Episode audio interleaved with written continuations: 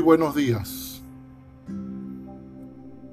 Hace un tiempo tenía un compromiso muy importante que honrar y por algunas razones de salud no pude hacerlo.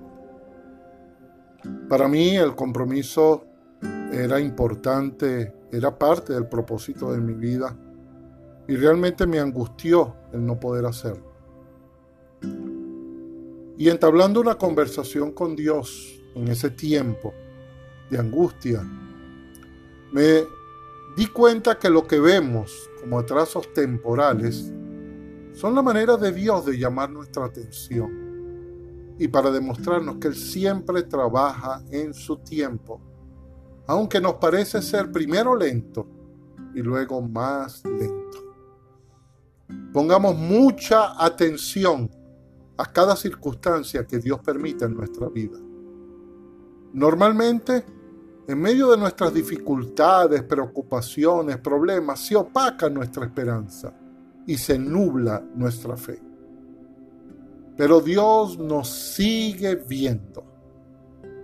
Después de que Dios le habló a Agar, ella le puso por nombre, tú eres el Dios que todo lo ve. Y es que dijo, he visto al Dios que me ve. Génesis 16:13. Si logramos pacientemente estar atentos a Él, primero, Él abrirá nuestros ojos espirituales. Y segundo, nos mostrará y hará entender el camino por el cual nos hace transitar.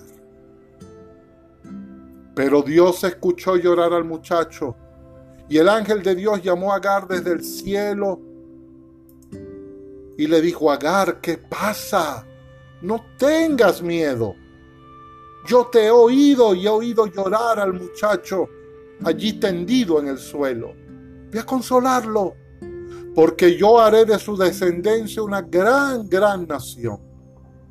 Entonces Dios abrió los hijos de Agar, los ojos de Agar, y ella vio un pozo lleno de agua Enseguida llenó su recipiente con agua y dio de beber al niño.